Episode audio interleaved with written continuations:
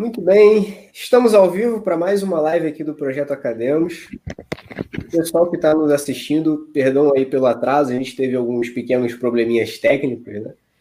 É, tecnologia ajuda pra caramba, mas quando ela decide empatar um pouquinho a nossa vida, ela também empata com força, né?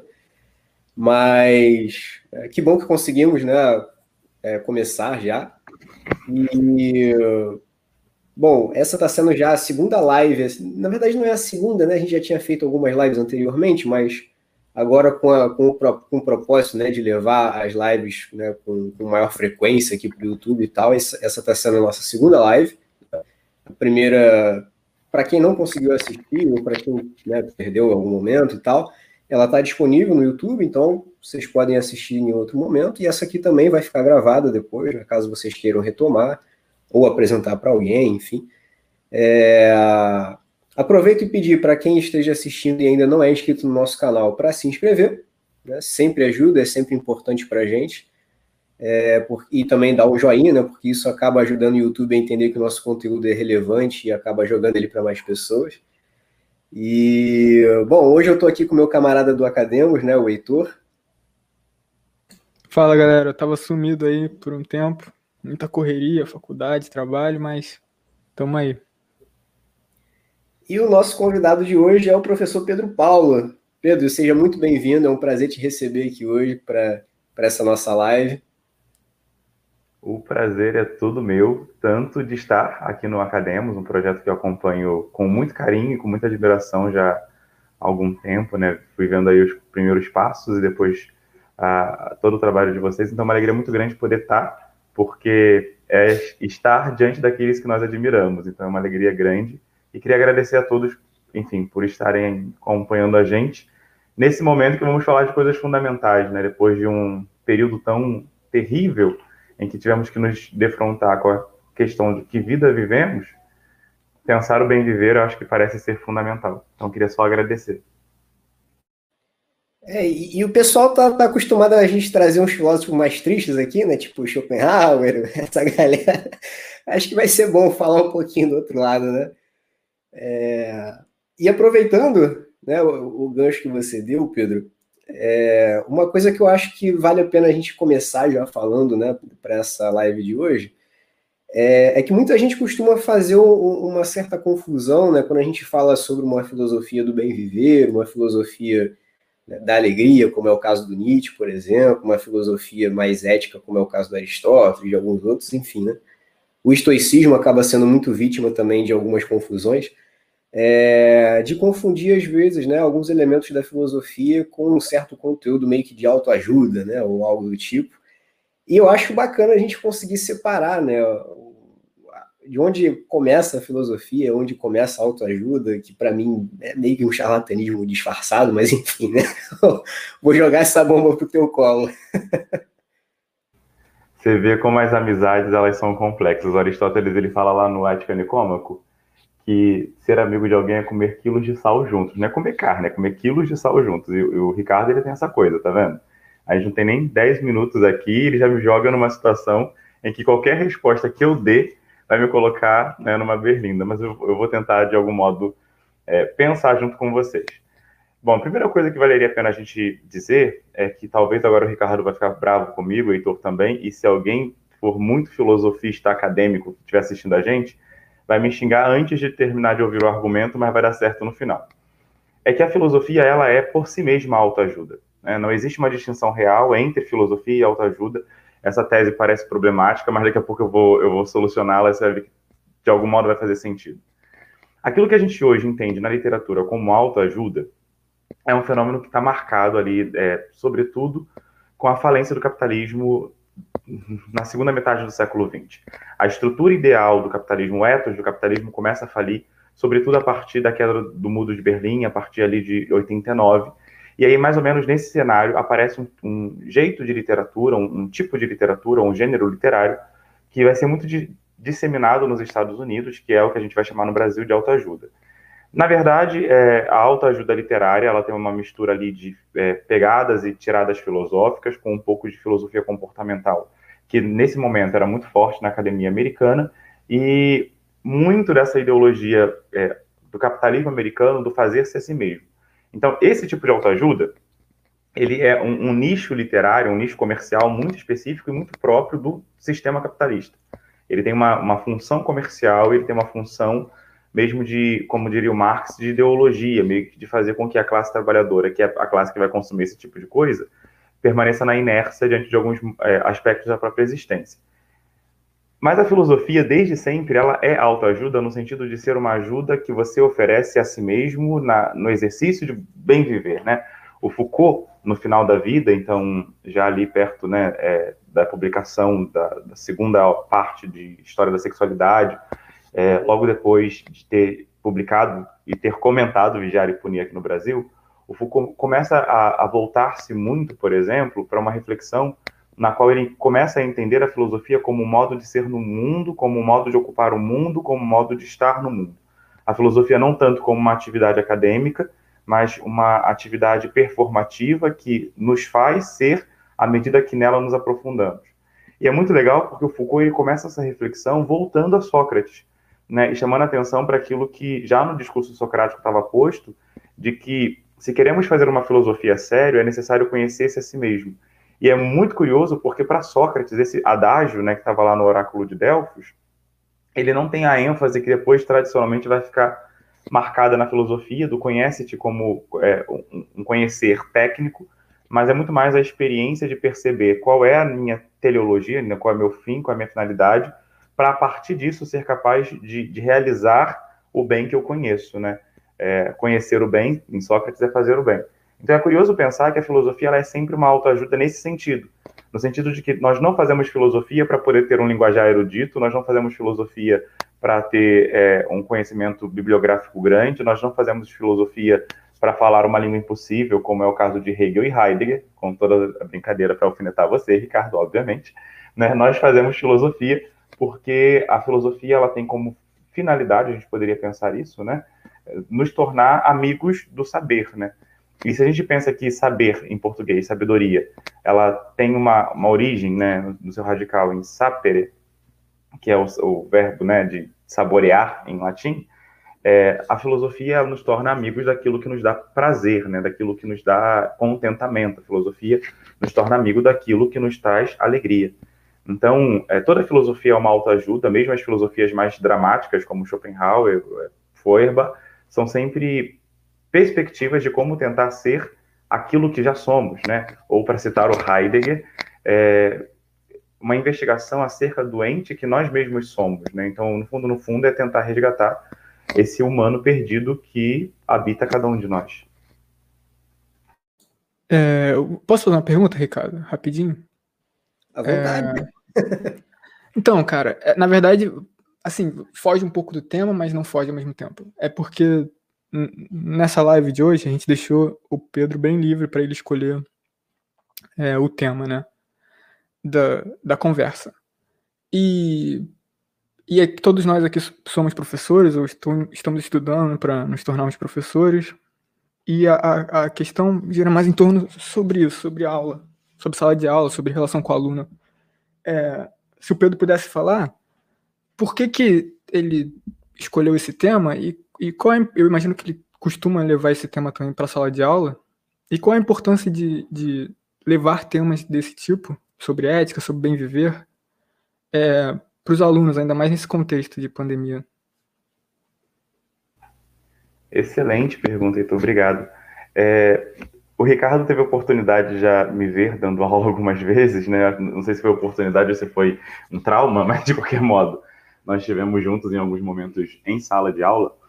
E uma coisa que eu costumo dizer, é, como educador, como pedagogo e também como filósofo em sala de aula, é que a minha função ali, como professor, não é tanto é, ensinar para os meus alunos a história da filosofia, mas ensinar os meus alunos a, a subir nos ombros de gigantes, para fazer uma referência a Kant, né? É, me interessa muito pouco que os meus alunos saibam, por exemplo, quando Platão nasceu ou morreu, mas me interessa muito mais que eles consigam, por exemplo, a partir da leitura da República, pensar que talvez a estrutura daquilo que a gente chama direito não seja uma estrutura de justiça. Me interessa muito pouco que os meus alunos, por exemplo, discutam se a melhor tradução para Übermensch é além do humano ou além do homem, enfim. ou super-homem, isso me interessa muito pouco, mas me interessa muito mais que os meus alunos entendam que talvez grande parte da ansiedade, das perspectivas que são colocadas sobre eles é, como exigência de sucesso, na verdade, são tentativas frustradas de uma geração que não deu certo. É, o que, que eu estou começando falando a parte disso, né?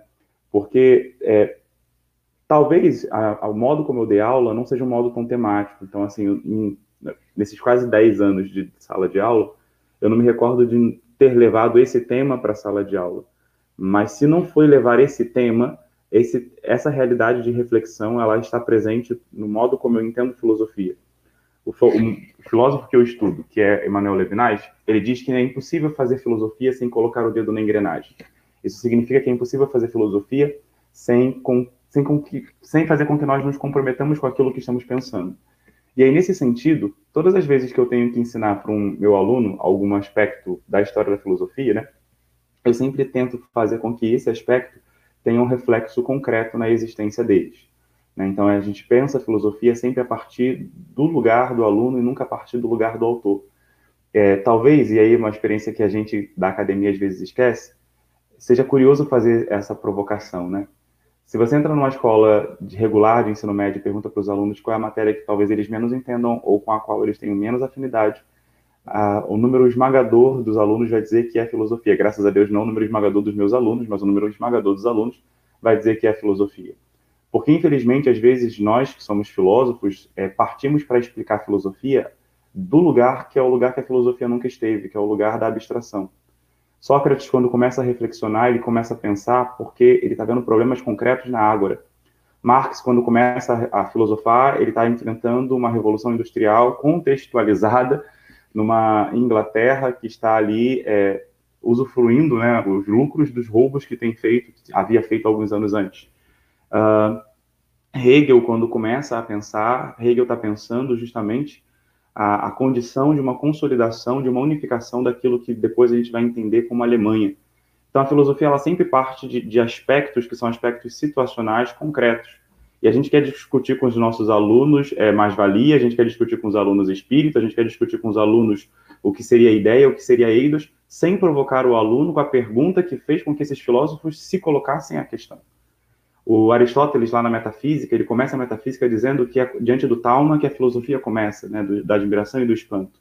Se nós não colocamos o aluno diante dessa questão, que é a questão que fez o filósofo pensar, é obviamente que o discurso do filósofo não vai fazer sentido nenhum para esse aluno.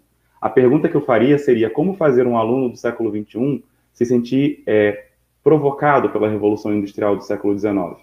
Como fazer o, aluno do século XXI se sentir provocado com a unificação da Alemanha que Hegel estava enfrentando, como fazer com que é, um, um, aluno do século XXI, por exemplo, esteja ali pensando as, os modos de bem viver, né, de, de, chegar à ataraxia que as escolas helênicas enfrentaram ali na virada é, do período, né, enfim. Talvez fazendo com que essas provocações que estavam no contexto histórico sejam trazidas para a realidade dos alunos. Se meu aluno hoje não consegue mais entender o que seja a revolução industrial, meu aluno consegue entender o que é a uberização. Se meu aluno talvez não consiga entender é, o que foi o impacto da, da expansão helenística de Alexandre Grande, o Grande, ele consegue entender o impacto do que é, por exemplo, a disseminação de fake news na rede global. E a partir dessas experiências, fazer com que meu aluno entenda que a filosofia tem uma resposta concreta para a vida dele. Não filosofamos para saber quem nasceu primeiro, o ovo ou a galinha. Filosofamos para aprender a habitar o mundo. Filosofamos para pensar outras formas de habitar mundo ou outros mundos possíveis. Né?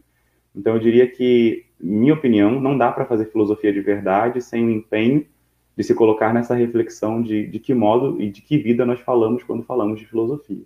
Não sei se te respondi, então eu tenho a tendência de ser prolixo. Não, perfeito. É, tem um autor que eu, que eu gosto bastante de ler, é, que é um autor norte-americano, contemporâneo, morreu agora em 2010. É, e um, do, um, dos temas que ele tratava era justamente o tema da educação de filosofia, do ensino de filosofia, nos Estados Unidos. E o nome dele é Matthew Lipman. E a proposta dele era justamente essa, de que o ensino de filosofia, sobretudo o ensino básico, né, não, não deveria focar na formação de filósofos, né, mas focar na, na na discussão, na construção de conceitos e fazer as pessoas, os alunos perceberem que temas filosóficos é, estão presentes na vida deles em coisas muito corriqueiras e cotidianas. Então, um, um, dos projetos dele, que ele executou muito, muito belamente, foi elaborar uma série de materiais didáticos para tra trabalhar na, na, sala de aula.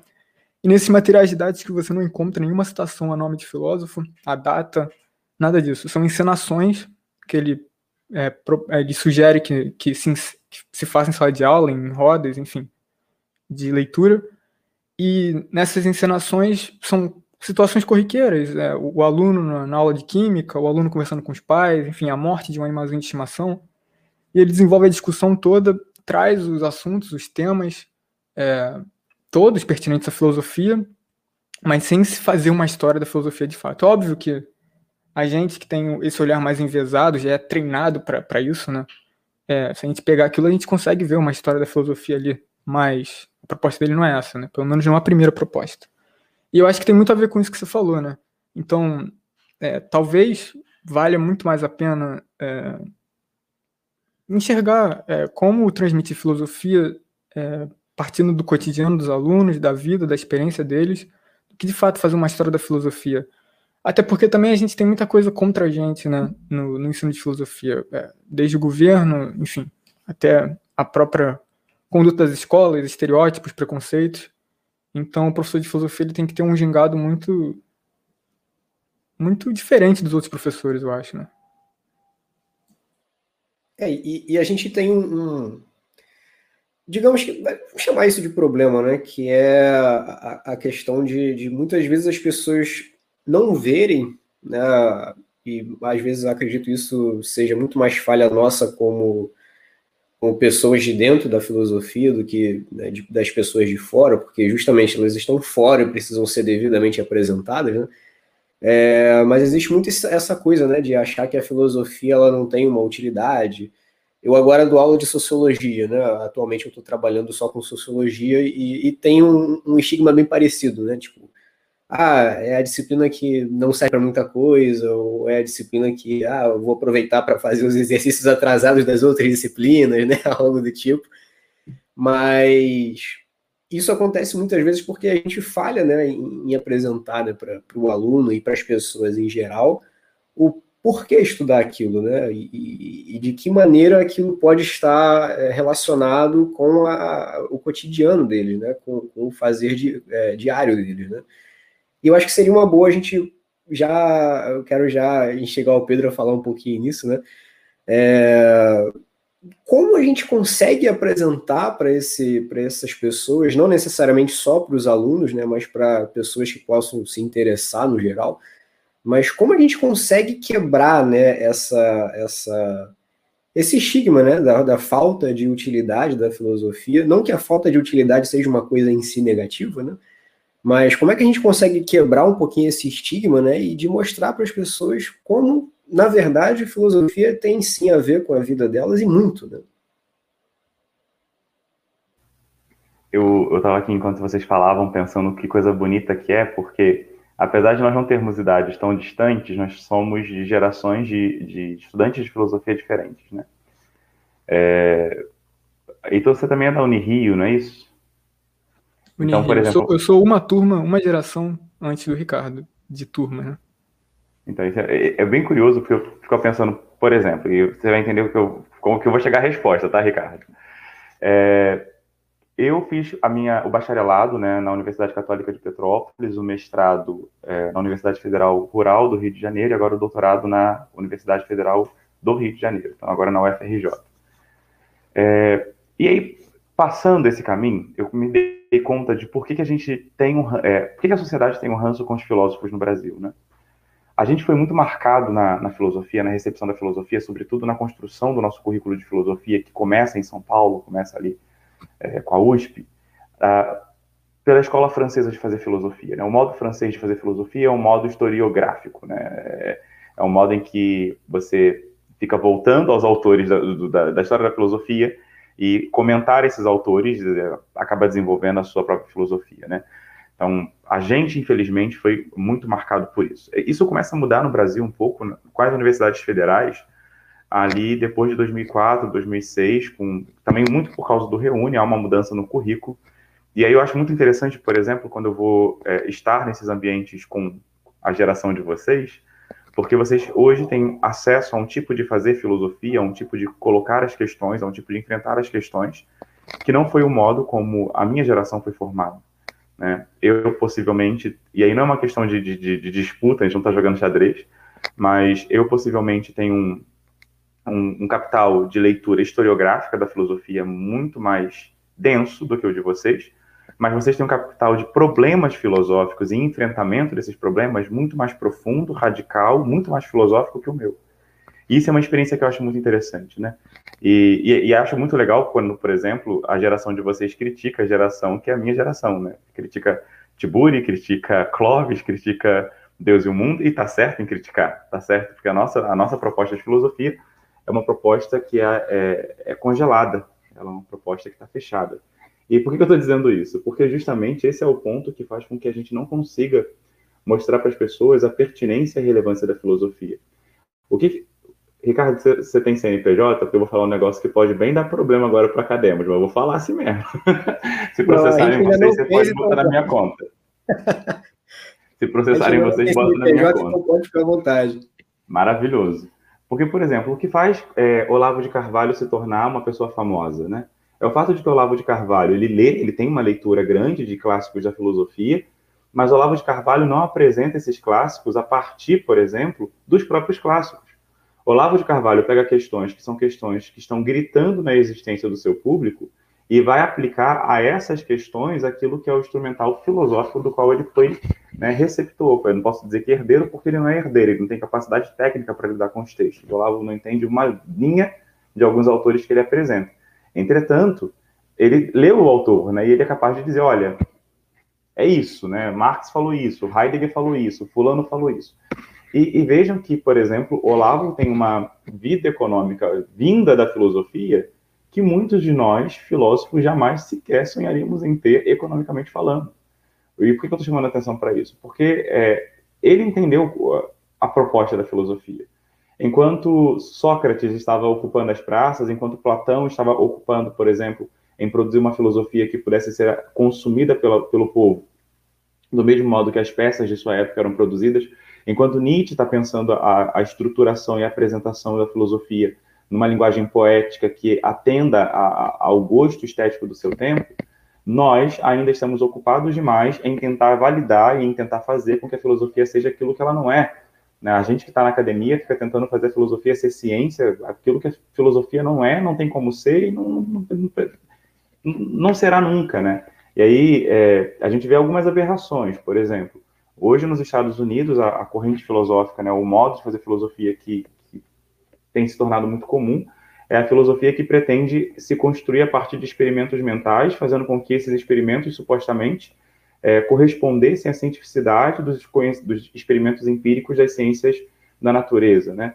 E aí você tem lá é, um discurso que se aparece, né, se apresenta muito difícil, porque é, uma, é um linguajar muito fechado, mas que tem utilidade prática nenhuma na vida. A grande questão é, as questões filosóficas são questões humanas. E se o meu aluno, ou se a pessoa com quem eu estou falando é um ser humano, ele tem questões filosóficas. Montaigne já nos falava isso, Platão já nos falava isso, né? Protágoras já nos apontava isso. As pessoas elas têm questões filosóficas. O problema é que a gente não sabe lidar com essas questões de uma maneira simples. A gente não sabe, é, a gente não aprendeu ainda a como tocar a ferida do outro, né, para provocá-lo a pensar, que era justamente o que Sócrates fazia, né? Por que, que Sócrates se torna genial? Porque Sócrates consegue, tal como uma abelha, abelha é, ou uma mosca incômoda, alcançar a, a, o ponto de interesse dos seus interlocutores. Né? A gente quer falar para as pessoas a partir do lugar do eruditismo, né? a gente desconsidera, por exemplo, filósofos que estão na roda de Islã, a gente, a, Islã, né? A gente desconsidera, por exemplo, os filósofos que não que não estão na competição da, da, produção de artigos. Eu imagino que vocês acompanhem, por exemplo, as Olimpíadas de Filosofia, né? Que a gente tem duas. Nós temos a IPO, que é maravilhosa, e a gente super paga pau, desculpa a expressão nada acadêmica, a gente super paga pau para a IPO, né? E a gente esquece, por exemplo, que aqui na América Latina a gente está pensando uma outra estrutura de, de, Olimpíadas, né, as Olimpíadas não competitivas, e o impacto que isso está tendo no mundo. Né? É interessante, por exemplo, algumas faculdades de Londres de filosofia vieram nos procurar esse ano para poder ter acesso ao modo como a gente está pensando as Olimpíadas. Se tudo der certo, a gente vai ter uma publicação em Londres, né, sobre as Olimpíadas não competitivas de filosofia da América Latina, e como isso para nossa academia é irrelevante, porque se a gente não está produzindo, se não está publicando no A1, se não está falando é, é, um lero-lero filosófico que ninguém entende, parece que a nossa filosofia não é importante. Se você escreve um texto muito claro, muito limpo, o seu texto não é aceito num, num periódico de alto impacto, por exemplo. Se você não cita determinados autores de, uma, é, de um determinado modo, o seu texto não é tido como filosófico. E aí a pergunta que a gente deveria fazer é a que filosofia nós estamos, estamos servindo? Né? Nem de que filosofia estamos nos servindo, mas a que filosofia estamos servindo. Porque, em última instância, o que a gente está fazendo é simplesmente gritar para os nossos pais. E aí escrevemos textos que ninguém lê, para publicar em, em, em, periódicos que ninguém tem interesse, sobre assuntos que são nada relevantes. Né? Então, hoje, um exemplo muito bobo disso, mas que importância tem o uso do, do, do nada que Sartre te, é, fez em Nada, por exemplo. Se foi Rian, se foi Nian, né? Esse artigo foi publicado há duas semanas, né? O impacto do nada em, em Sartre. Quando a gente está vivendo hoje um outro momento, que não é o um momento do, do, da palavra nada, mas da nadificação dos seres, a nadificação dos corpos, né? A, a, a pandemia acontecendo, e aí a gente estava ali discutindo se o ser é ou se o ser não é. E a pergunta fundamental que nós deveríamos fazer é a seguinte: né, é, a pandemia, ela feriu só corpos humanos? A infecção infectou somente pulmões? Ou a, a pandemia, ela revela a doença, né, ou a, a, infecção de um outro sistema de existência que nesse antropoceno tem é, destruído um, um, outro ecossistema que é o mundo? Então, assim, a, a, gente precisaria voltar às questões que são as questões reais, né, e parar de ficar se masturbando intelectualmente dentro da academia. De novo, nada acadêmico, é isso, é que é a coisa. Mas que faz sentido, entende? Quer dizer, não, não desconsiderando as nossas pesquisas, mas a pergunta que nós, nós deveríamos fazer é: a que elas servem? O texto que eu escrevo está ajudando as pessoas a pensarem melhor a sua existência em que aspecto? Ou a fala que faço faz as pessoas é, viverem melhor em que aspecto? Porque senão a gente corre o risco de só produzir papel, só produzir palavrório. O Deleuze, quando ele fala que a filosofia é a arte de construir conceitos, é, é, muito interessante, porque o Deleuze ele fala de fabricar conceitos, né? ele vai, vai dar muita ênfase à, à, questão da fabricação dos conceitos. E essa engenharia conceitual ela tem que estar a serviço de alguma coisa. Ela não pode ser só pura. A gente precisa fabricar conceitos para responder questões concretas da vida, porque senão a gente não, o que a gente está fazendo é só eruditismo. E aí eu vou concordar com Nietzsche, né? É, uma memória que é só erudita não serve para nada. Talvez um pouco mais de esquecimento fizesse o homem mais feliz, né? É, acho que você tocou em, em, alguns pontos que são muito interessantes, né? É, você falou, por exemplo, em que a gente precisa refletir, né? Nós da academia e tudo mais, é, sobre que tipo de filosofia a gente quer produzir, e, e eu acho que você tocou num ponto que é, é muito interessante, porque é, se fala tanto em autocrítica dentro da academia, né? Ah, fulano faz autocrítica, tem que fazer autocrítica, autocrítica, né? Mas é, esse é um ponto sobre o qual eu raramente vejo alguém fazendo autocrítica, né? Tipo, cara, por que, que eu estou fazendo tal artigo, ou por que, que eu estou publicando tal pesquisa, ou por que, que, por que, que eu quero fazer tal pesquisa, né? É, e aí acaba entrando realmente muito nesse, nesse âmbito, né, de, de falar só entre os pares, né? É, é aquela coisa de, de pescar dentro do aquário, né? Você está falando para quem já te entende, sabe? E, e, e, por mais que seja legal, assim, numa conversa, né, digamos, você conversar com pessoas que te entendam e tal, mas quando você quer fazer da, sua, da filosofia uma coisa mais, mais ligada né, com, com o dia a dia das pessoas, você precisa justamente ter esse exercício de ligar a filosofia ao dia a dia das pessoas, né? E não esperar que elas tenham a obrigação de, de fazer isso por, por pela gente, né? É, e eu acho que entrando agora no, no tema central da, da, dessa nossa fala de hoje, né?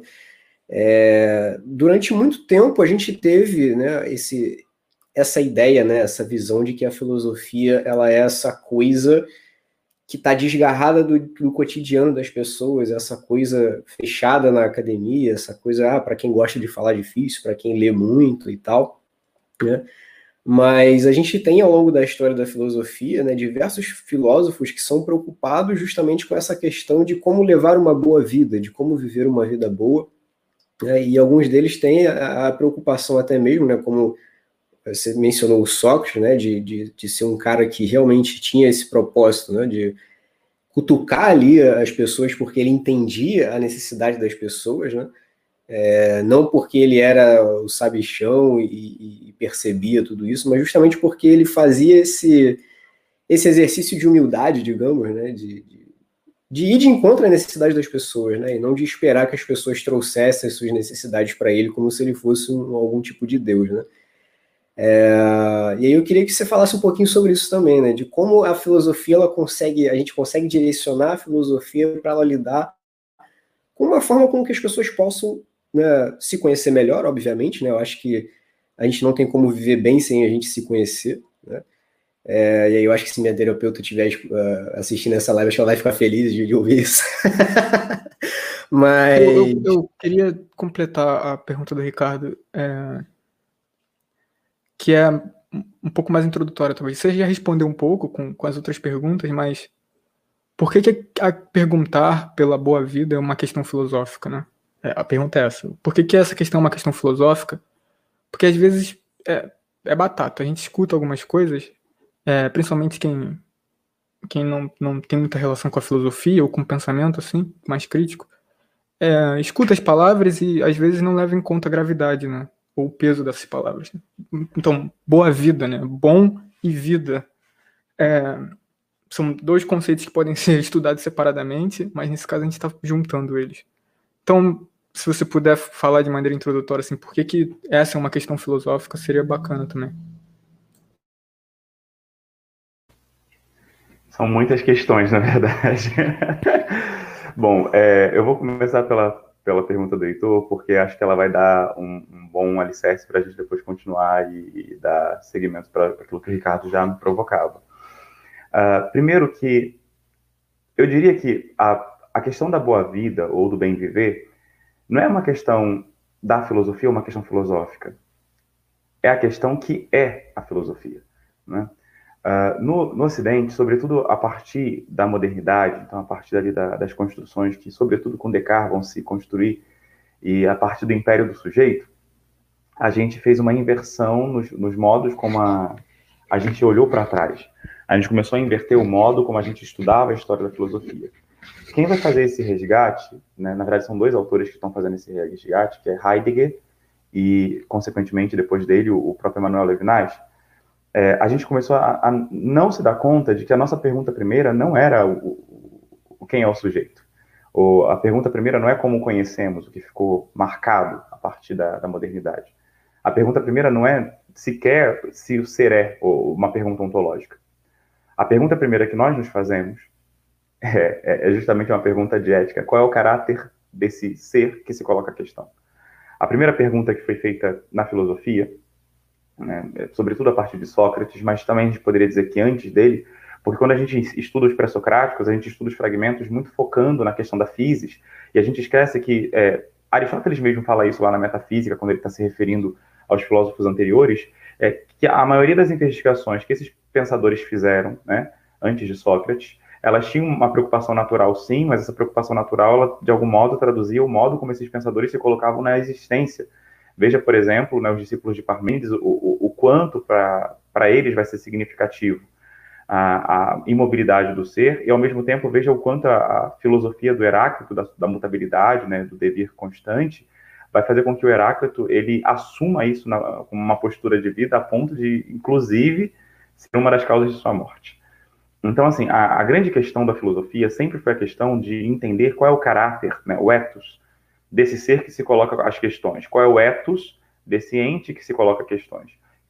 Que coisa ou o que é esse ente que se coloca as questões. E no nosso caso, a, a pergunta o que somos ou, ou, ou, quem somos, ela não é uma pergunta que é apenas ontológica, no sentido de de tá uma reflexão é, teorética, no sentido de theorem, né, no sentido de, de olhar e de ver, contemplar, mas é uma reflexão porque o, é, se liga à nossa praxis, porque nós somos o ser que se coloca a questão agindo, né? Nós somos o ser que se coloca a questão interferindo no mundo. A existência humana, ela é intromissão em Gaia, ela é, é intrusão em Gaia. E aí, nesse sentido, responder o que somos implica diretamente em, em, responder o que faremos, né? Porque nós somos à medida que fazemos. Nesse sentido, eu concordo muito com aquilo que, sobretudo, os existencialistas vão enfatizar. Nós não temos uma natureza humana. E aí a galera lá dos contra-acadêmicos, se estiverem assistindo isso aqui, vão querer me matar agora porque eu falei essa frase. Nós não temos uma natureza humana. Mas quando eu falo natureza, é no sentido de natureza é, essencial, né? Por exemplo, nós não temos uma, uma definição única a qual todos nós devamos corresponder. A nossa, a nossa natureza, ela é abertura de possibilidade, né? Nós somos um rasgo no ser. Nós somos a, a, sempre uma possibilidade, nós estamos sempre em possibilidade. E a consciência dessa possibilidade de ser que somos faz com que a, a nossa construção de existente ela aconteça a partir das definições que damos sobre nós mesmos. E aí, nesse sentido, Ricardo, eu acho que talvez seja. Bom, se a sua terapeuta estiver ouvindo, ela vai também querer discordar de mim, mas tá tudo bem. É, talvez a gente não possa nem falar plenamente de um autoconhecimento. Talvez o que a gente possa falar é de um domínio da memória. Porque, em última instância, nós somos sempre uma surpresa para nós mesmos, no sentido de que sempre há uma possibilidade de ser ainda aquilo que nós não fomos. O problema é que, por muito tempo, né, a gente acha que não cuidar da memória, não fazer memória, é uma forma boa de viver, né? E aí a gente volta para a pergunta do Heitor. Por que, que a gente vai se colocar essa questão? É uma forma boa de viver esquecer a memória? É uma forma boa de viver é, não pastorear as próprias lembranças? A gente teria que perguntar o que é bom. Se não existe uma natureza humana que correspondamos, se não existe um destino único a que tenhamos que atender, como é que nós podemos falar de uma boa vida ou de um bem viver?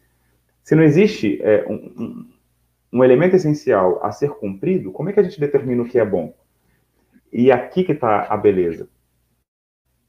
O bom, nesse caso, não está construído a partir da totalidade né, que a filosofia, na sua pretensão racionalista, tem de construir um, um destino. Ela está justamente na ruptura ou na irrupção dessa totalidade. Nós entendemos apenas o bem quando nós somos capazes de, como Platão, olhar para esse bem, entendendo que o bem está para além do ser. A grande dificuldade que a gente tem é que a gente tenta trazer, inclusive, o conceito de bem para as amarras do ser, como se o bem ele tivesse uma identidade ontológica e que a gente pudesse compreendê-la a partir de uma definição tal. Só que o, o, bem, né, a ideia de bem, o Platão fala isso de modo muito, muito bonito, né, quando ele vai apresentar lá a, a alegoria da caverna, ele coloca o bem além do ser. O Levinas vai utilizar isso inúmeras vezes para poder se referir à ideia de infinito. É, é justamente nessa abertura de infinitude, é justamente nessa abertura de não definição, é justamente nessa abertura de, de radical alteridade que nós podemos falar de um bem viver. O problema é que, enquanto nós pensamos o ethos não como caráter dessa abertura de um ser, que é possibilidade, pensamos o ethos como normatividade, nós estamos sempre partindo do lugar que determina o bem a partir de uma perspectiva de poder. E aí pronto, nós estamos errados, porque aquilo que é bem é bem sempre para um sujeito, para um indivíduo, para um grupo. Né? Repara que os nossos conjuntos normativos de, de corretude e perversão, eles estão a serviço de uma classe muito específica, né? Eurocentrada, é, heteronormativa, falocêntrica, logocêntrica, como Derrida vai apontar. Quando a gente entende que não há, um, natureza humana, quando a gente entende que a condição de, do humano é existir como possibilidade, e quando a gente entende que o bem não é um, um ente né, ontologicamente conhecido, mas a irrupção da totalidade, da abertura para o infinito, então possibilidade sempre aberta, a gente compreende aquilo que, que é o fundamental da existência, que é a realização do nosso próprio ser. Então, o que é o bem viver? É entender que a existência que nos foi dada, ela é uma peça de teatro que a gente sobe no palco do mundo para interpretar sem ensaio prévio, e que dentro desse processo, inúmeras vezes nós vamos errar, inúmeras vezes nós vamos cair, inúmeras vezes as falas, as falas vão nos faltar, e que não há problema nenhum em isso acontecer, desde que entendamos que a nossa condição ali é sempre uma condição de abertura, é sempre uma condição de, de transeunte, é sempre a condição de um porvir. E aí a gente faz é, a menção àquela frase famosa do Nietzsche, né? O homem é uma corda esticada, né? E é nesse sentido que eu estou querendo chamar a atenção. O problema é que a gente a gente olha para si mesmo, a gente olha para para nossa definição de humanidade e a gente tenta sempre, é, como sujeitos, né? Então, como pensadores modernos, determinar a partir de palavras a diversidade da vida. tenta traduzir para temas aquilo que está posto na infinitude. Tenta reduzir toda a alteridade à mesma idade ao império do mesmo. E aí a gente não consegue dar conta, né? É somente pela percepção de que a existência ela é uma construção aberta que a gente vai poder falar de um bem viver. E aí voltamos à questão do Heitor. São dois conceitos que estariam separados originalmente, que a gente na ética traz para junto, né? Bondade ou bom e vida. A questão é que a gente não tem como determinar a vida, porque a vida ela está justamente para além da totalidade. É muito curioso, né? É, mesmo biologicamente falando, mesmo cientificamente falando, a, as determinações de vida elas são muito mais uma uma construção possível de análise, uma analítica, do que um dado empírico fechado. Né? A gente é, altera padrões de declaração de morte, por exemplo, então de quando não há mais vida. A gente ainda discute quando e em que momento a vida começa. A gente ainda polemiza se, se é, a presença ou não de metabolismo é uma condição que faz vida. E o problema é a gente está aplicando esses conceitos, que são conceitos que a gente não consegue totalizar, não consegue tematizar, não consegue ontologizar, na condição humana como se eles fossem prontos. A gente olha para a existência como se aquilo que a gente assumiu na, na, no palco do, do, mundo fosse o que a gente pudesse determinar como vida. O problema é que não é. Esse é o ponto, né? E aí, o que seria a boa vida então? Seria ter essa consciência de que a, a existência é sempre possibilidade. A gente vai pensar aí no Taylor, né? Charles Taylor, né? filósofo canadense, quando ele, é, ele propõe né, uma filosofia da autenticidade, ele está partindo de Heidegger justamente para pensar isso. É, a grande questão é que a gente quer assumir um papel que não é nosso. A gente quer sempre é, assumir um papel que não é nosso. E se vocês me permitem uma digressão bíblica, repara que para os cristãos, é claro que eles não vão ler a Bíblia assim, mas para os cristãos, ah, isso é o pecado original. Né? Não sei se vocês estão familiarizados tanto com o texto da queda de Adão e Eva no paraíso, mas a tentação de, de Adão e Eva é, os cristãos entendem como soberba, na verdade é a tentação de assumir um papel que não é deles. Satanás, né, personificado na serpente, oferece a Adão e Eva a possibilidade de ser como deuses, a possibilidade de ser o que não são, a possibilidade de ser um conceito, a possibilidade de reduzir-se a um rótulo. Né? E aí o homem se perde. Aí a natureza deixa de ser harmonia, aí as relações deixam de ser amorosas. Porque o tempo todo nós estamos tentando ser o que não somos. E aí volta a Heidegger em Ser e Tempo, quando entendemos que o ente que nós mesmos somos é simplesmente possibilidade, que além disso nada mais nos é dado, aí a gente começa a viver uma vida autêntica, porque a gente começa a entender que não existe uma, uma meta a ser cumprida, não existe um, um bem a ser alcançado, porque o bem está além do ser. O bem não é aquilo que eu sou, o bem é a irradiação, né, na metáfora ainda lá da, da saída da caverna, é a irradiação de uma existência plena, de uma existência que se dá, de uma existência que se doa. Né? Lembra que na, na alegoria da caverna, o, o filósofo que foi solto da prisão, ele né, aos poucos vai contemplando o sol, que é a personificação do bem. Mas ele só pode fazer isso quando ele se dá ao sol, quando ele se deixa tocar pelo sol, quando ele se deixa queimar pelo sol. O bem viver só vai acontecer quando nós nos deixarmos tocar pela alteridade absoluta da morte pela alteridade absoluta do outro, pela alteridade absoluta da nossa própria consciência. É somente se dando que a gente encontra aquilo que tanto buscamos, que Aristóteles chamou de eudaimonia, os helênicos de ataraxia, o capitalismo chama de happiness, felicidade, e que o Frankel né, vai chamar de sentido. É somente no dar de si, no abrir-se no ser, e nesse mesmo movimento que o ser já faz, que a gente consegue, de algum modo, é, viver eticamente ou, ou bem viver eu falo muito, gente, eu sou prolixo, eu preciso que vocês me cortem, porque senão eu vou falando, entendeu? É assim. É, tem alguns autores, né, é, da, ao longo da história da filosofia, eles se preocuparam muito com essa questão de, de, de tentar fazer uma espécie de, de, de, filosofia dessa relação com, com o outro, né? É, o, o, próprio Hegel, né, que é o, o, autor que eu estudo, né, ele, ele eu falo do rei, o Pedro começa a rir. É impressionante. É, mas o, o próprio Só para contextualizar as pessoas e o Heitor, é porque o Ricardo sabe disso, né?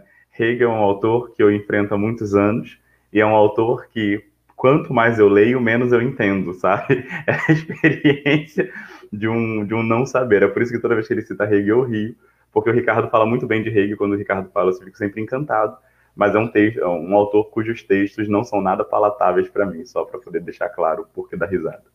É porque você não vê como é que eu brigo para escrever o TCC. Aí tu ia ver que eu também não entendo nada.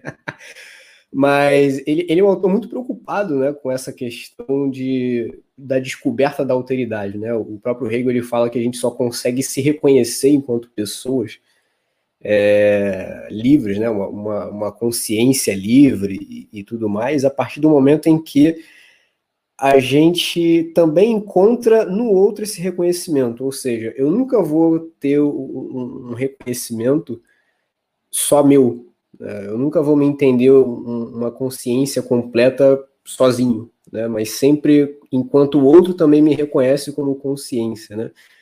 É, e eu acho que isso tem muito a ver com o que você está falando agora, né? Porque uma das, um dos maiores problemas, né? Que eu acho que a gente tocou aqui várias vezes né, nessa live de agora, é o quanto às vezes a gente fecha, né?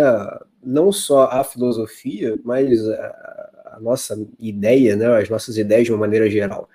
Quando a gente fecha as nossas ideias em si mesmas, né, quando a gente acha que as nossas ideias elas são auto-justificadas e, e, a gente não precisa colocar elas em, em, em, uma relação de alteridade com o outro. Né.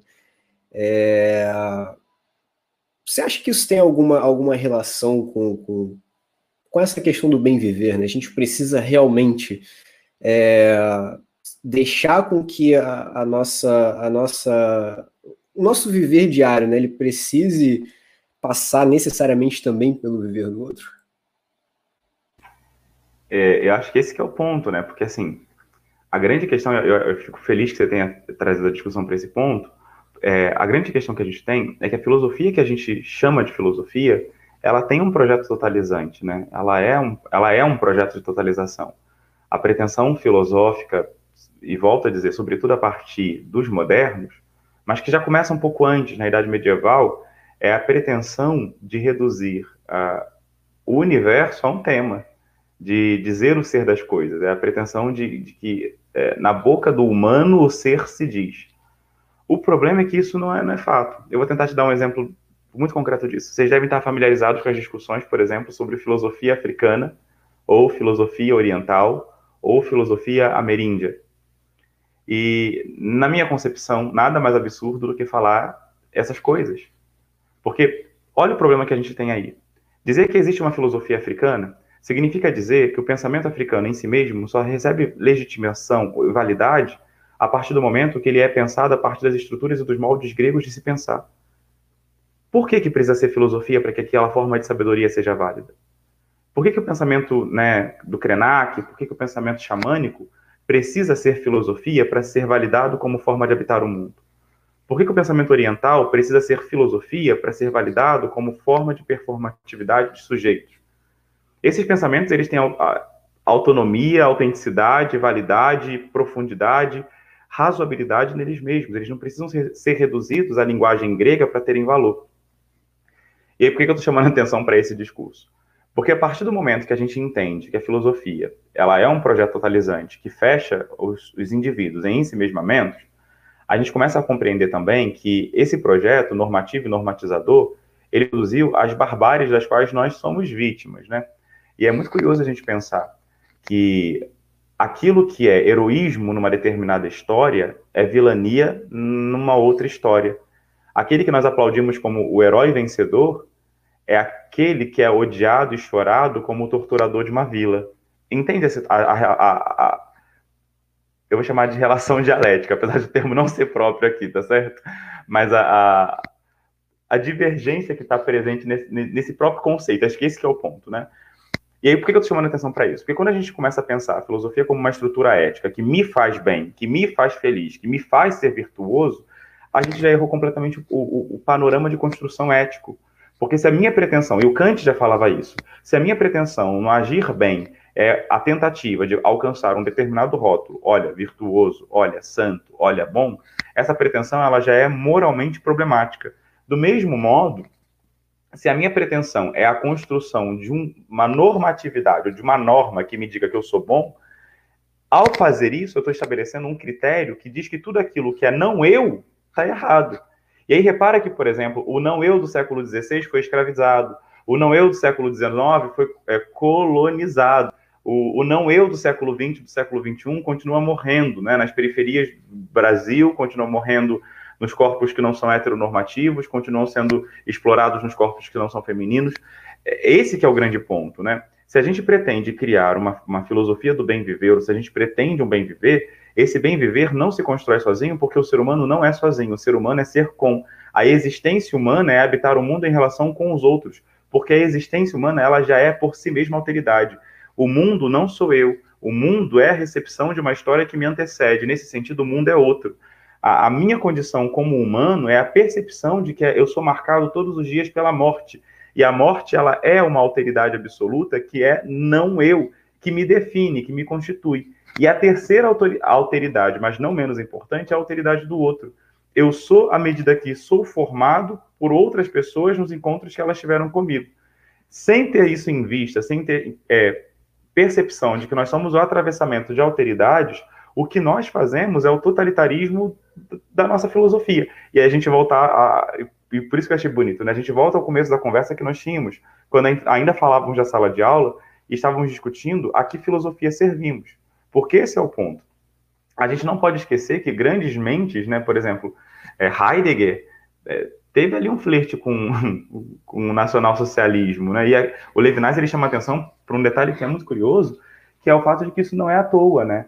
Por que, que Heidegger flerta, apesar de sua genialidade, com o nacionalsocialismo? Porque Heidegger já estava a serviço de uma filosofia que era totalizante. A, a ontologia heideggeriana ela é um projeto é, totalizante e totalitário, assim como a história da filosofia, de modo geral, o é. A grande pergunta que a gente precisaria fazer é quais outras vozes nós silenciamos ou quais, quais outras vozes nós não ouvimos? Eu não sei se vocês conhecem, ele está vivo ainda, genial o Jacques Rancière, seja, não sei se vocês chegaram a estudá-lo. Rancière, ele é professor de estética, né, é, em Paris, professor emérito, é, e ele tem uma tese que é muito interessante, que é a, a, tese de que a política não se constrói a partir apenas é, das disputas de poder, mas ela se constrói a partir também das imposições estéticas. Ele tem uma construção muito interessante acerca disso. O que me interessa é um argumento que ele traz no livro chamado Desentendimento, que é quando ele vai definir que política não é arte do, do, do consenso, não é arte do comum, mas é a arte do desentendimento, porque ele faz uma, uma digressão muito interessante. Ele fala assim: na democracia grega, falava na Ágora os homens que tinham logos, os homens que eram capazes do discurso. E era muito curioso porque o cidadão é aquele que tem logos, o cidadão é aquele que é capaz do discurso. Entretanto, esse que é cidadão, que correspondia a 10% da população ateniense da época, dizia para o não cidadão o seguinte: você não pode falar na ágora, porque você, como diz Aristóteles, não tem logos, você tem som, você tem ruído, você não é homem, você não é antropos, você é um animal, mas você não é um animal que fala, você não tem logos. E essa pessoa que era não cidadã, ela ouviu o discurso, ouviu logos, compreendeu o discurso, compreendeu logos e disse: Eu entendi, eu não posso falar na ágora. O Rancière chama a atenção para o detalhe que é muito curioso. Essa pessoa que supostamente não tem logos, ela tem voz, ela tem uma outra voz, ela tem um outro discurso, ela ocupa um outro tempo, ela ocupa um outro lugar, que simplesmente não foi legitimado por, pelas relações de poder, pelas micro-relações de poder que estavam estabelecidas naquele sistema, que é um sistema totalizante, que pretende dizer o ser de quem pode e o ser de quem não pode. Ora, se nós pretendemos uma existência é, ética, valeria a pena voltar aos, aos eticistas originais. E aí, pensa, Sócrates, ele tem uma filosofia que é, por antonomasia, ética, mas ela não é normativa. A ética aristotélica talvez seja o, o paradigma que nós tenhamos para discutir ética no Ocidente. Né? Por mais que rompamos com ela, ela é o, é o horizonte a partir do qual estamos caminhando. E a ética aristotélica não é normativa. A ética dos helênicos, né, dos, dos, dos estoicos, dos epicuristas, a ética dos cínicos, é uma ética que ela reflexiona o modo de existência no mundo, mas não é normativa.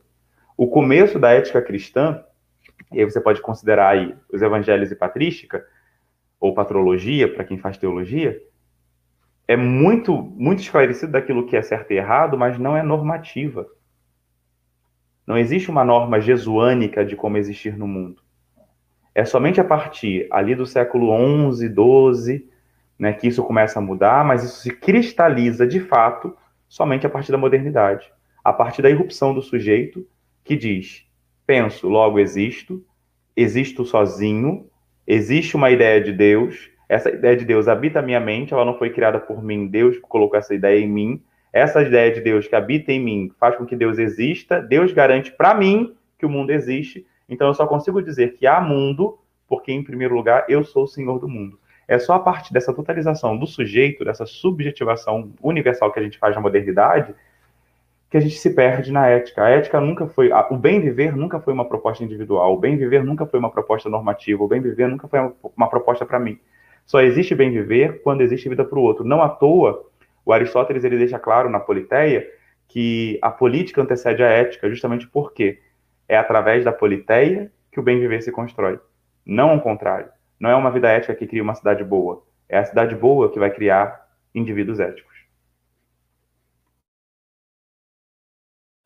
É, partindo daí a gente consegue perceber alguns problemas sociais que já persistem há muito tempo e que a gente não consegue resolver, né? É, e a gente não resolve não porque a gente desconhece as causas, porque as causas já, já, são mais do que, do que conhecidas, né? Mas a partir do momento que você falou agora, né, no finalzinho do, do Aristóteles e a ideia né, dessa relação entre ah, construir um local que seja é, um local justamente bom para todos e não um local bom para um ou bom para uma casta, bom para uma, uma um, um, um, projeto fechado de pessoas, né? É, é, que você consegue justamente criar uma sociedade que seja é, que funcione de forma adequada, né? E, e, a gente vê como, como é, é, isso tem uma relação muito muito forte com o que a gente vive hoje e aí, né? não só no Brasil, em qualquer lugar do mundo que você vê né, problemas sociais acontecendo, você vê que isso acontece porque existe justamente pessoas, existem castas, né, existem classes sociais que não têm interesse né, em construir esse local para todos, né, mas querem continuar fazendo com que o local seja só de um, de um ou de alguns. Né?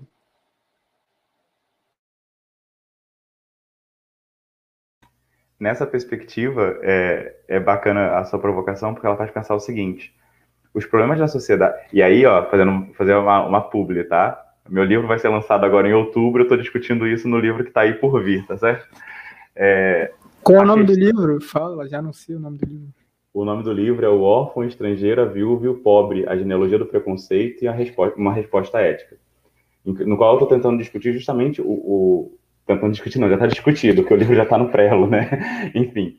Mas no qual eu estou discutindo a seguinte noção: de que a construção que a gente tem de Ocidente, das comunidades das sociedades ocidentais, ela sempre produzirá excedente de pobreza, sempre produzirá excedente de miséria, porque nós partimos da consideração de que um vem antes de dois, que é uma consideração completamente equívoca. A gente acredita de verdade que um vem na frente de dois. Evidentemente que a frase parece estranha, mas o que eu quero dizer é o seguinte: a gente está convencido de que a sociedade, como sociedade, ela está anterior a, a, aos encontros de sujeitos. E não é isso. Não foi isso que o Aristóteles propôs quando ele né, disse que há uma primazia da política, da politeia, à ética. E não é isso que o Levinas está propondo, que é o autor que estuda há um pouco mais de tempo. A gente só vai entender que a gente só vai ter uma sociedade mais decente, só vai né, compreender as relações sociais de modo mais é, humano, se nós entendermos que dois vêm antes de um. O que, que eu quero dizer com isso? Que é sempre a relação e a possibilidade do encontro que vai construir ou não sociedade. Então, se o meu encontro com um outro, esse encontro subjetivo, pode ser entre um eu e um tu humano, mas pode ser também institucional, se o meu encontro com um outro, ele é um encontro totalizante, naturalmente a minha construção de sociedade vai ser totalizante. Exemplo muito concreto disso.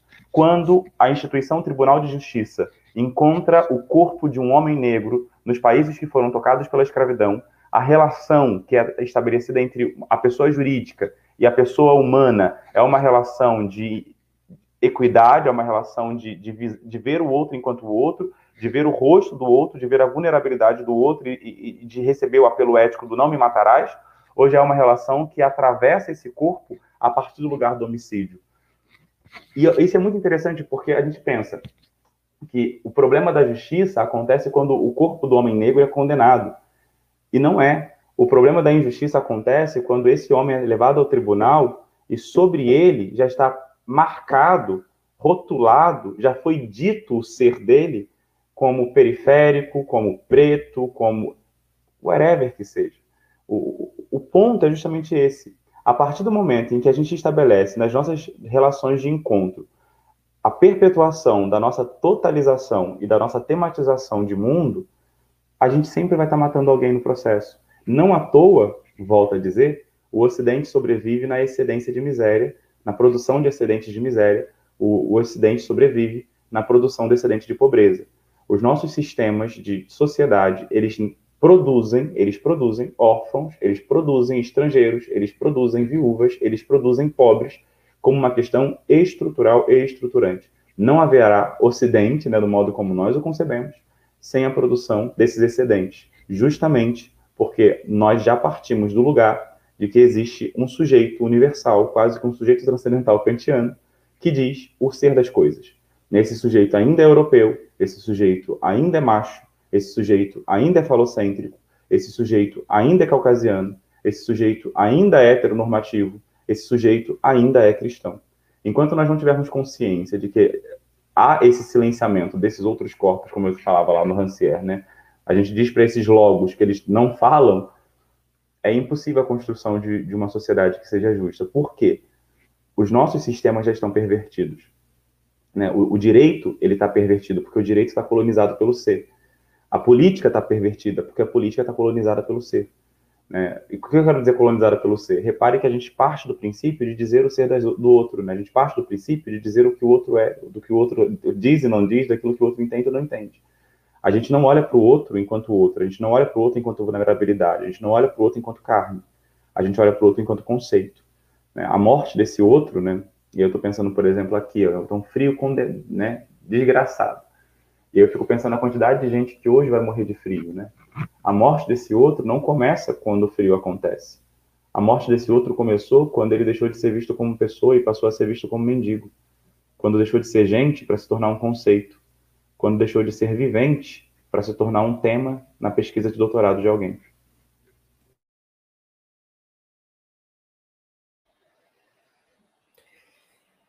É, foi, foi pesado agora. Mas é realmente é, é um processo né, de, de apagamento da pessoa, né? E, e, essa tentativa de apagamento, ela, ela, ela, muitas vezes se radicaliza e acontece, né? Ela toma raiz, né? No sentido radicalizar, no sentido de cria raízes, né? Em, em nós, justamente a partir né, dessa nossa total desconsideração pelo ser do outro, né? Justamente quando a gente transforma o outro em em simplesmente um objeto de estudo, né, e não mais em, em, em relacionar-se com ele, né, em que a gente promove esse, esses apagamentos diários, né, e, enfim. Heitor, você quer acrescentar alguma coisa? Você está meio calado aqui. Né? Não, eu tô, eu tô escutando, é porque o Pedro falou sobre a reação que ele tem quando, quando você fala sobre o Hegel, né, e, sinceramente, eu não, não vejo tanta diferença da, da escrita do Hegel para do Derrida, assim, no sentido de complexidade. Para mim, ambos são complexos, ambos são difíceis, ambos são complicadíssimos de ler. Mas o Aristóteles é um autor, autor que me é muito mais caro do que Hegel ou Derrida. E, e de fato, na, na teoria política e ética do Aristóteles, ética e política são disciplinas muito. É, cujas fronteiras são muito pouco determinadas, né? seja, os critérios de, de realização do projeto político, do projeto ético do Aristóteles, eles dependem um do outro, né? Ou seja, as condições de possibilidade da política estão na ética, as condições, as condições de possibilidade da ética estão na política. E isso é uma coisa que talvez seja relevante para a gente hoje em dia, porque tem muito essa, essa ideia de que, bom, as pessoas né, normalmente dizem que, ah, eu não, não me interesso muito por política, eu só quero viver uma vida tranquila, fazer o certo e, e eu acho que esse é o caminho da vida, né? E, e bom, para muitos, e eu concordo com isso, é um equívoco se a gente partir desse, dessa estrutura aristotélica. Né? Porque, de fato, a vida boa só pode ser concluída quando a vida política é concluída, e vice-versa. Então, esse afastamento da política, que, que costuma se realizar, sobretudo na América Latina, sobretudo no Brasil, é, é muito prejudicial e acaba acarretando nessas estruturas todas, nesse enfraquecimento é, da, da, da alteridade e no apagamento de pessoas e tudo mais. E um caminho para solucionar isso é a participação política e a, e a educação, né? Pelo menos do meu ponto de vista. É... E aí essa é uma pergunta que eu, que eu queria fazer, né? É... Porque, veja, aí a gente volta para a discussão do início da, da conversa. Sobre essa coisa de da academia a gente sempre falar para os pares e nunca falar para fora da academia e da complexidade que é de passar esse conhecimento, de transmitir esse tipo de conhecimento. É, a fala do Pedro aqui, ela é muito maneira, muito importante, mas ela é super complexa. Ela não é nem um pouco simples. É, e eu fico me perguntando assim também, tipo, você está publicando um livro agora, é, mas será que esse conhecimento que você está construindo, essas conclusões que você chegou, elas são acessíveis para as pessoas?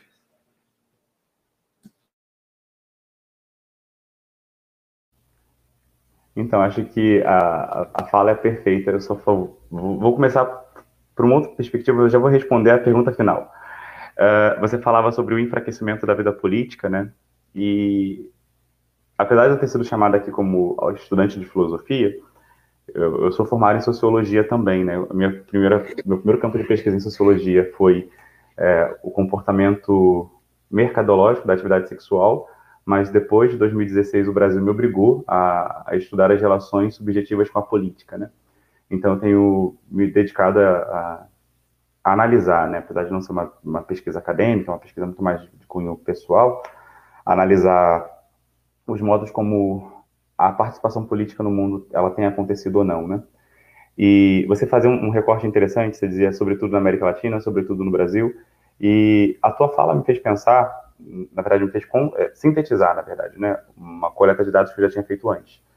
É, na Europa, hoje, na Europa, a geração que tem menos de 35 anos, ela não tem interesse na política. A, gente, a pergunta era: a vida política te importa? mais ou menos 42% da população com menos de 35 anos disse que não. Nos Estados Unidos, a mesma faixa etária é, respondeu que não, mas lá o número era um pouquinho mais assustador, 53%. No Brasil, é, a gente não precisou fazer, a pesquisa não aconteceu aqui, mas a gente não precisou fazer a pesquisa, porque a gente tem um dado que nos revela isso. Olha a, a quantidade de votos brancos e nulos e dos não votantes no último pleito para a presidência da República. Por que, que eu estou chamando a atenção para isso? Porque, do mesmo modo que a gente tem um esfriamento nas democracias liberais da participação política dos sujeitos, a gente tem um esfacelamento das condições morais da, da, da produção de discurso. Veja que coisa interessante.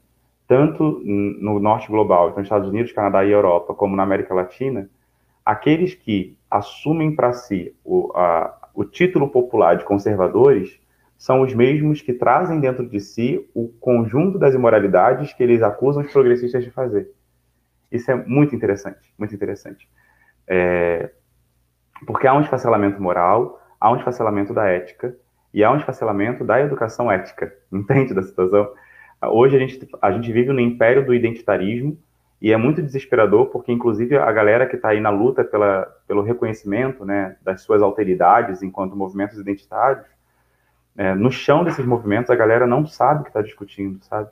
A galera é, reivindica Jamila Ribeiro para falar de lugar de fala, mas nunca leu o lugar, o lugar de fala. A galera reivindica, por exemplo, Marx para falar é, da importância de, de, de, combater o capitalismo, mas a galera que não leu Marx. Né? É, a galera está reivindicando Foucault para poder falar, discutir gênero, e a galera que não leu Foucault. É desesperador, sabe? É desesperador. A gente vive num, num, num momento em que o esfacelamento da política se reflete nas construções éticas e o esfacelamento da ética se reflete nas construções políticas. Prova disso. Veja que é, no mundo todo nós estamos elegendo pessoas que são contrárias aos ideais que nós que, dizemos querer defender. Todos nós dizemos que queremos def defender liberdade, né, para falar daí do espírito hegeliano, mas, ao mesmo tempo, nós estamos elegendo no mundo todo pessoas que são autoritárias. Isso é desesperador. Isso é desesperador de uma forma é, que causa angústia. Assim. Só queria fazer esse desabafo, porque a tua fala me ajudou a sintetizar esse pensamento, sabe? Eu já tinha feito uma coleta de dados, mas eu nunca, tinha é, associado a, os dois pontos, assim, e achei que a tua fala, repetendo Aristóteles, me ajudava a pensar um pouco isso também. Respondendo à questão da, da língua, é, aí, são, aí eu vou falar do Foucault, né? Talvez, talvez, o meu discurso não seja o discurso mais fácil do mundo e possivelmente o, o meu texto não pudesse ser lido pela minha avó. Assim, talvez isso vá acontecer.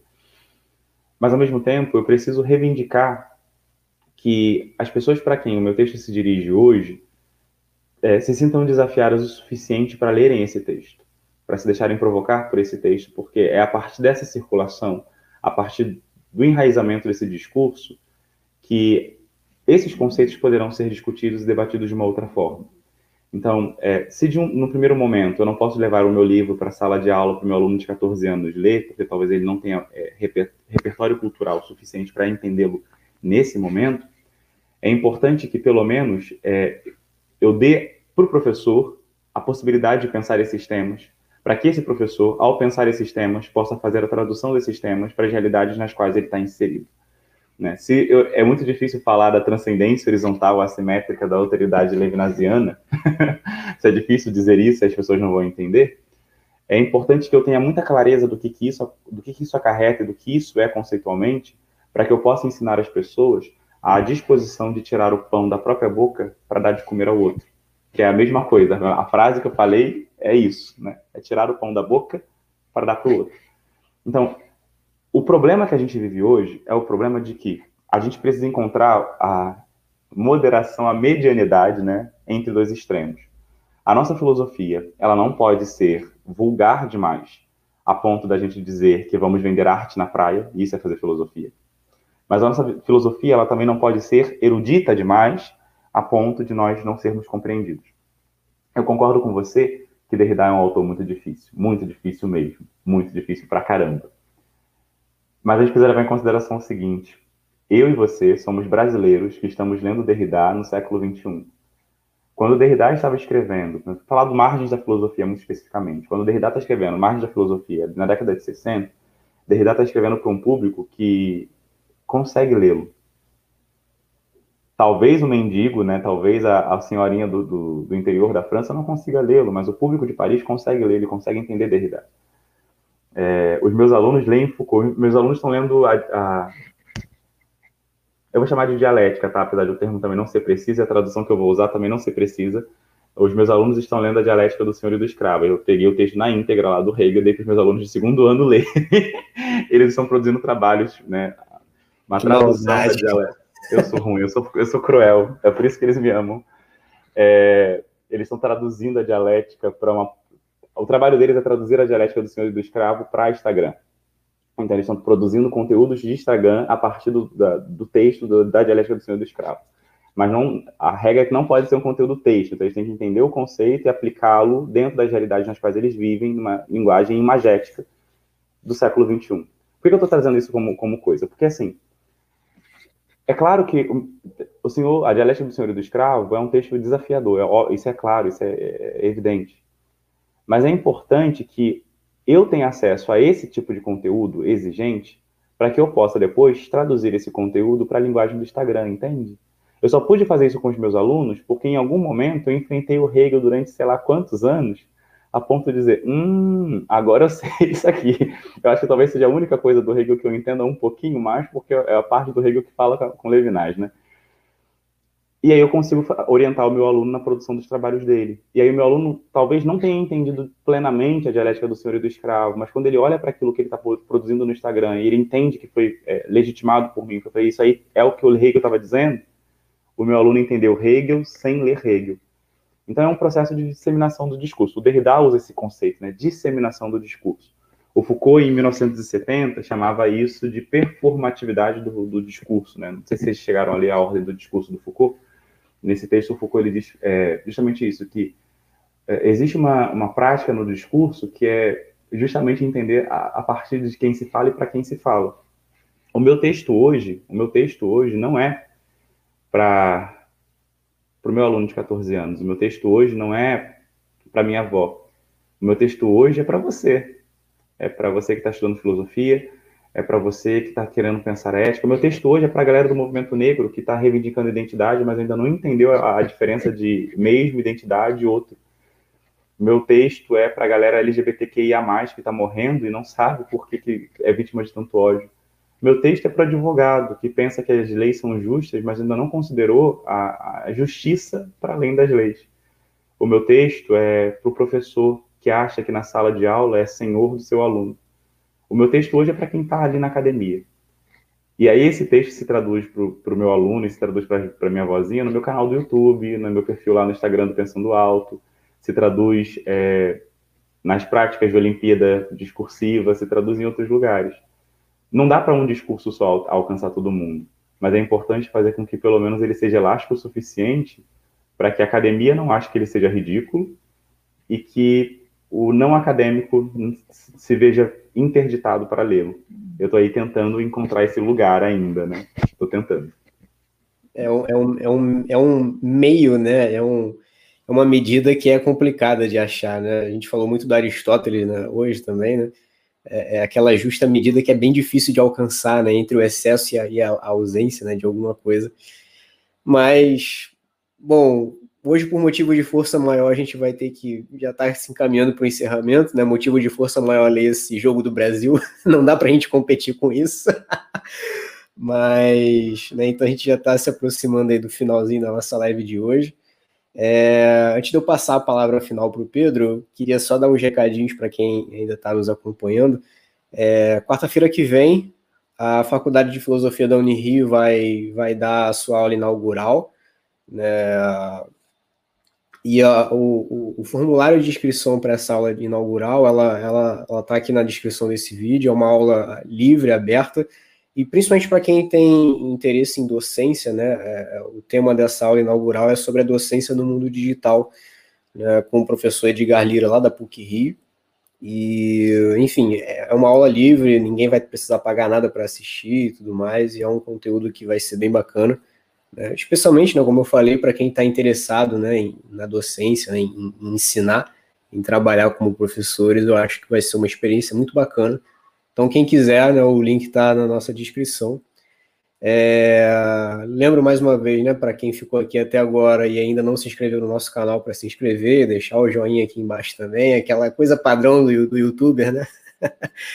e pedir também para vocês seguirem a gente nas nossas redes sociais, né, sobretudo o Instagram, que é onde a gente costuma ser mais ativo, né? É, projeto Underline Acadêmico nosso site oficial também, né, com os nossos posts e com os episódios do podcast que a gente disponibiliza lá de graça, né, que é o projetoacademos.com, né? E é isso. Pedro, você está com alguns projetos aí, né? Você já até falou de alguns deles aqui. Se você quiser aproveitar também esse finalzinho para dizer para a galera onde é que eles podem te encontrar e tudo mais, fica à vontade. Então, né, como o Ricardo é, falou, eu partilhava também na resposta com o Heitor, eu tenho um trabalho de disseminação do pensamento filosófico, mas não só, é, de humanidades e, e, ciências humanas em geral, chamado Pensando Alto Humanidades, que está em quase todas as plataformas. Você encontra a gente no Twitter, Pensando Alto HMN, você encontra a gente no Instagram, Pensando Alto HMN, você encontra a gente no YouTube, Pensando Alto. No YouTube tem aulas de filósofo, tem indicações de como preparar planos de aula para professor que está querendo começar a dar aula e não sabe dar aula, de, ainda não, não deu aula de filosofia, como ensinar filosofia a partir é, de, um, de, uma técnica simples. Tem alguns conteúdos assim lá no, no YouTube. É, bom, como eu falei, eu estou estudando, estou né, terminando aí o, o, doutorado, o livro vai ser publicado brevemente. É, quando publicar, a gente vai fazer uma divulgação aqui com a, com a Academos, eu já estou me oferecendo, tá certo, o espaço de vocês. Não, com certeza, a gente vai te convidar para fazer alguma coisa sobre o livro também. Não acho que você vai escapar da gente, não.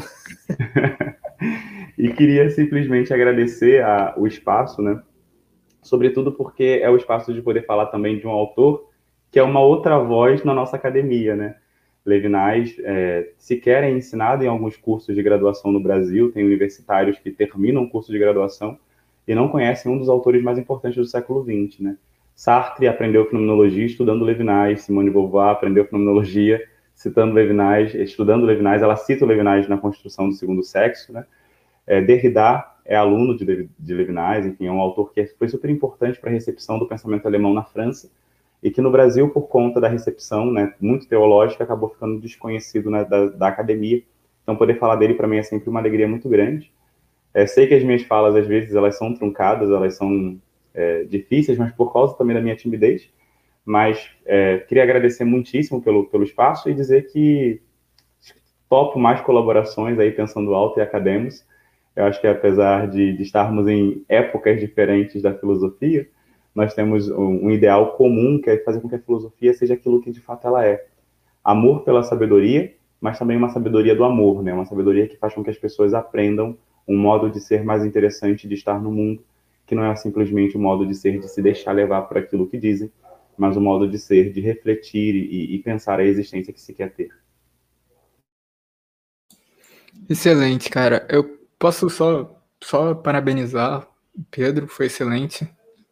É, esclarecido pra caramba, cara. Porra, muito didático também, muito maneiro mesmo. E no, no, no nosso programa de podcast, a gente costuma, no final, indicar livros. Para quem se interessou pelo assunto, livros introdutórios, ou artigos, ou textos pequenos, enfim, é, sobre algum assunto que foi debatido. É, se você quiser falar sobre algum livro, dois, para a galera, seria maneiro. Eu vou fazer duas indicações, vou aproveitar que estamos com imagem, vou deixar duas indicações. Uma é Entre Nós, do próprio Emmanuel Levinas, né? sobretudo para quem nunca, nunca estudou Levinas, ou nunca leu Levinas, ou não tem contato com Levinas, ou acha Derrida muito difícil, esse livro aqui é fundamental, porque é uma coletânea de artigos que o Levinas publicou a partir dos anos 80, em que ele está tentando apresentar, ele apresenta o seu projeto filosófico, e do qual nós teremos muitos herdeiros posteriores, como Derrida, Judith Butler, Simon Don. É... Então, vou parar por aí. Mas, enfim, temos alguns é, que são consequência do pensamento levinasiano, ainda que indiretamente. E o outro é um lançamento aqui no Brasil do professor Ricardo Tim de Souza, ele é professor da PUC do Rio Grande do Sul. Ele lançou o Crítica da Razão Idolátrica, não é? é um livro fundamental, foi lançado esse ano, fundamental no sentido de que o Tim foi estudou Levinas a vida inteira, estudou com o próprio Levinas, ele e Levinas foram amigos, e o Tim ele pensa a estrutura da filosofia levinasiana para a língua brasileira e para a realidade brasileira. E o livro ele foi escrito já pensando, né, todo o caos é, político que a gente está vivendo desde 2016. Então a tentação de Thanatos, necroética e sobrevivência. Uma proposta também bem introdutória para quem quer pensar a ética, sobretudo no século XX, não a partir das éticas normativas que a gente tem, ou das éticas conceituais, como a ética da virtude, a, a nova ética da virtude, mas pensar a ética a partir de um outro lugar, que é o lugar da não normatividade, o lugar do aberto. Então ficam essas duas dicas. Valeu, Pedro. Pessoal, muito obrigado àqueles que nos acompanharam, que estão agora até o final aqui o pessoal que vai chegar depois, né? você que está vendo esse vídeo veio do futuro, né? Está acompanhando aqui depois. Muito obrigado por assistir. É, ajude a gente a divulgar o projeto. E é isso, Pedro. Mais uma vez, muito obrigado aí pela presença também. E é isso. Tchau, tchau, pessoal. Até a próxima.